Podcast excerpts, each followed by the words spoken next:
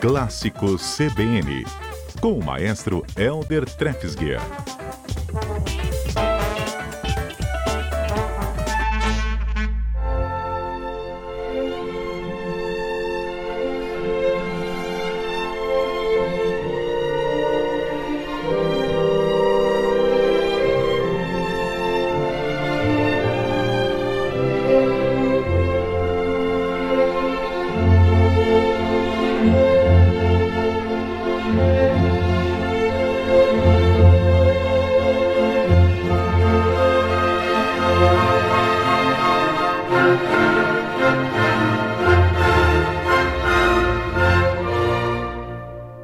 Coisa linda, hein, maestro? Boa tarde, Mário. Boa. Boa. tarde a todos. Bonita, né? A Sinfonia Bonita e famosa. Número, 6 de Beethoven, a famosa pastoral, né? E, e, o nosso desafio vai por aí, né? Hoje, né, Mário? Justamente isso, né? Muitas pessoas me perguntam, né? Mas o que, que, quer dizer? Por que, que tem escrito opus tal, é, é, dó menor? Como é que a música clássica, ela ela, como é que são dados esses títulos, né? As composições clássicas, né? Mais ou menos assim, o que que o título também diz da música, né? Essa é a questão que eu trouxe hoje aqui para dividir um pouquinho com os nossos ouvintes. E o que que diz opus, por exemplo? Essa então, aí, ela é conhecida como mesmo que você falou agora? É pastoral. pastoral. Por exemplo, o título certo dessa sinfonia seria assim, é, primeiro vem um nome genérico, sinfonia, né? Tal, que tem todo vários compositores que escreveram sinfonia. Aí depois tem o número dela, sinfonia número 6. E geralmente é assim, né? Se fosse um quarteto de cordas, seria um quarteto de cordas número 2, ou duo número 1. Um. É esse, o prelúdio é, número 3. Né? Então aqui nesse caso é a sinfonia número 6. Depois, prelúdio é o que? Adágio é o que, maestro? O prelúdio é uma peça que abre, uma, é uma, uma, um tipo de composição que, que abre, que, que é o início de uma composição maior, né? Ah, tá. E adágio já quer dizer é uma ótima pergunta também. Aí a questão dos andamentos, né, da velocidade com que a música é tocada. Hum. É, antigamente se colocava esses, esses nomes em italiano, né? Adagio quer dizer lento, né? depois tem o andante, andante que é um pouquinho mais rápido. Aí você tem, por exemplo, o allegro que já é rápido, o presto que é rápido para rápido para dedéu. e aí vai indo, né?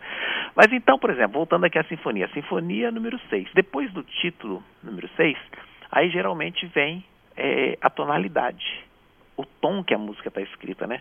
Você, já viu assim como às vezes o, um, um, cantor tá lá e não ensaiou com o músico e fala assim lá pro, pro cara do violão, né? Ou pro tecladista, dá um fá maior aí para mim, ou dá um ré menor, que é o tom assim que ele vai cantar a música, né? Na música clássica a gente também tem isso, né? Então, por exemplo, essa sinfonia é a sinfonia número 6 em Fá maior. Fá maior está dizendo aí a tonalidade da música. Aí depois vem o tal do opus, que você me perguntou, que é muito usado na música clássica, que vem do latim, né? Opus em latim significa obra. Hum. Né? Então é, é, o, é o, a obra número tal, né? É, é a obra número 10, número 68, número 5, então vem desse latim opus, né? Então ele, ele geralmente ele, ele traz a cronologia das composições, né? Opus 10, Opus 15, 16, 17, né? É, geralmente é assim. Alguns casos ela não segue muito essa cronologia, né? Por que que, eu falo, Mário, assim? Essa, essa, esses títulos das composições não há uma regra única, não tem uma regra única, mas há alguns hábitos e há tradições, né, que são mantidas. Então, a Sinfonia número 6, em Fá maior, Opus 68, no caso Obra dessa. 68, uhum. E depois vem o apelido, que ela é conhecida, se for o caso, né? É, essa, nesse caso, ela é conhecida como Sinfonia Pastoral. Então, Sinfonia número 6, em Fá maior, Opus 68, Pastoral. É, esse seria o título todo. Quer dizer, o título também já dá uma, uma ideia da, da, da, da sinfonia, né? É, por exemplo, uma sonata em Dó sustenido menor, Opus 27, número 2, que às vezes o Opus tem uma número 1, um, número 2, número 3, tem uma subdivisão. Aí vem um título, o apelido, né, que é a Sonata ao Luar, por exemplo, no caso dessa de Beethoven. Então tem toda essa coisa.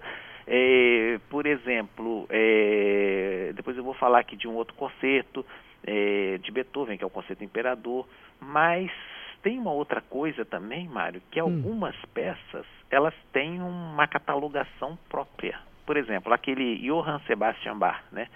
foi um dos principais compositores aí, inspiração para todos os compositores, né? A, a música dele, é, geralmente a gente vê assim um BWV, parece coisa de carro, né? DKV. BWV, por exemplo, aquela suíte, famosa suíte dele, é, a gente vai ouvir aqui, eu acho que ela está, inclusive, é, no exemplo, ah não, não coloquei ele não, é, o exemplo 2 é um de Mozart, mas então, só para terminar do bar, então tem esse BWV, esse no caso dessa suíte é 1007. E o que, que significa esse BWV? Né?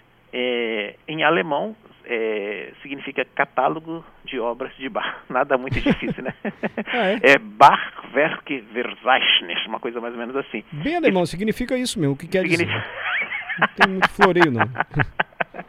significa catálogo de obras de Bach é, 1007. Antes de eu falar de um outro, um outro que é muito famoso, é o, é o, as pessoas me perguntam, o que, que é esse K que aparece antes de um título de uma obra de Mozart? Toda obra de Mozart tem assim, por exemplo, Requiem em Ré menor, K 626. É, inclusive, antes de eu falar, a gente podia ouvir um pouquinho né, o exemplo número 2.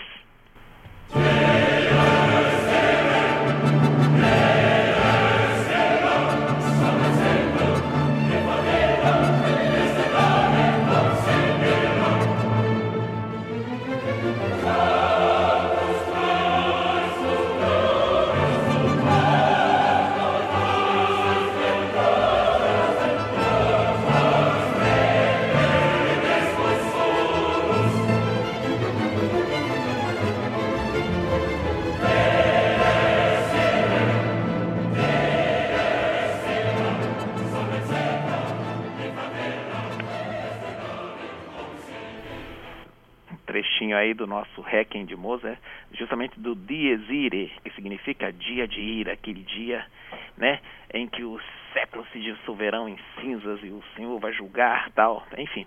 É muito bonito. Então, essas, essas músicas de Mozart, elas têm esse K na frente, porque foi um, um musicólogo, é, era até austríaco, que o sobrenome dele era Köchel, é Ludwig von Köchel. Então ele fez, ele catalogou as obras de Mozart, então todas elas têm um K na frente, que é o, é o número desse catálogo Köchel. E isso é utilizado por todo mundo, pelas orquestras, todo mundo. Então o Requiem em Ré menor, K 626, quer dizer... Mas deu um trabalho danado para catalogar, que não deve ter sido fácil, né? Falou, não, mas vou deixar minha marquinha aqui também. Ainda mais Mozart, né? Que tinha mais de 600 obras. O Requiem é um do, dos últimos, né? Ó, não, 600... deve ser um trabalho difícil, maestro, catalogar... Muito difícil. Então tem uma ou outra, Schubert também é outro também que tem um, um, as obras dele tem um D na frente, um D. Um D é de um outro musicólogo chamado Otto Deutsch. Então sempre tem, por exemplo, é, o quinteto para piano em cordas Lá maior, é, D 667. Esse, esse quinteto hum. é o que famoso quinteto A Truta, exemplo número 3. Vamos ouvir um trechinho? Vamos.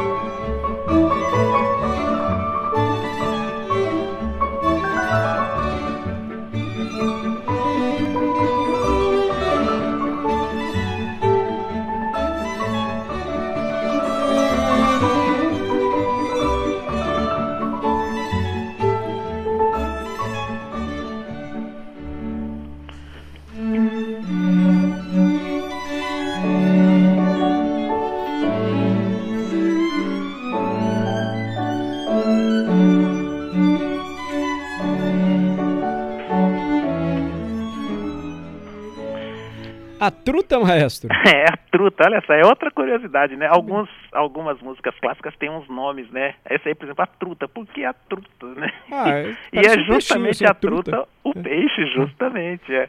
Maestro, além de, de, do piano e da, das madeiras ali, tem, tem metal também? Nesse a truta? É. Não, esse é um quinteto. São cordas, né? É, dois violinos, viola, violoncelo e contrabaixo. É, que forma um quinteto de cordas, juntamente com o piano. Ah, não tem metais não, né? Não. Esse é o som que estava mais metálico, era do piano mesmo, que estava um pouco mais, mais, mais agudo assim, né? E o que acontece? Schubert, que é o compositor, é, foi contemporâneo de Beethoven, né? Ele tinha escrito em 1817 uma canção. Schubert escreveu muitas canções, mais de 600 canções, que eles chamavam lá de Lied, e essa canção intitulada A Truta, né? Porque justamente essa melodia Torim, Tarampampira, é uma canção assim muito simples, né? Que descreve a truta deslizando pelo riacho, não sei o quê. Justamente isso. E aí depois, dois anos depois, ele pegou e utilizou essa melodia no último movimento desse quinteto com piano. Uhum. Então acabou que ficou conhecido o quinteto A Truta. Muito legal. quinteto, na realidade, assim, o nome, o, o, o, o nome completo da peça, né? Seria isso, quinteto para piano e cordas, aí depois a tonalidade em Lá maior, né? Aí o, o, o D667, 667, aí o apelido a truta. Então, assim, é, é um processo longo, né? Na realidade, o nome, o título da música já diz muito sobre ela, né? Quando a gente já vê. Sim, é você já é imagina. Pensa. Então, só para decifrar um pouquinho dessa desse universo aí para os nossos ouvintes, Mário. E o último, o último dos nossos exemplos é justamente um que tem um, um nome todo pomposo também, né? É, que é de Beethoven, que é o Concerto para Piano e Orquestra. Aí vem o, o número 5, né? De, de Beethoven. Aí depois vem o Opus, né? Que é, que nesse caso aqui agora nem estou me lembrando de cabeça não. É... Não é Bach agora não? Não, já é o Beethoven, porque o, o Bach eu só, só citei só. E, e o Beethoven que a gente vai, vai ouvir um trechinho, né? Então ela é assim, ó, concerto para piano e orquestra número 5. Aí vem a tonalidade em mi bemol maior. Uhum. Isso diz muito, né? Para os músicos. Aí vem o opus, né? A obra 73, né? É, e depois o apelido Imperador. Então, assim, Beethoven escreveu cinco pianos para concerto e orquestra, né? O mais famoso é esse. Aliás, hein, Mário? Quinta-feira da semana que vem a gente vai ter uma apresentação com esse com esse concerto maravilhoso Opa. de Beethoven. Vamos receber um pianista fera brasileiro que mora na é professor na Alemanha, inclusive, na universidade, e que vai vir para tocar com a gente esse concerto. Mas semana que vem a gente fala mais um pouquinho dele. Tá vai ser ainda na quinta de dia 1 de setembro. Então, eu coloquei... Então agora um prelúdio do que a gente é, vai ter. É, olha aí. Tô é aprendendo, mas presta atenção danada. é isso aí, uma, uma amostra, né? É. o prelúdio não deixa de ser uma amostra, né? Então vamos lá, o exemplo número 4, um trechinho aí do começo do, do concerto para piano.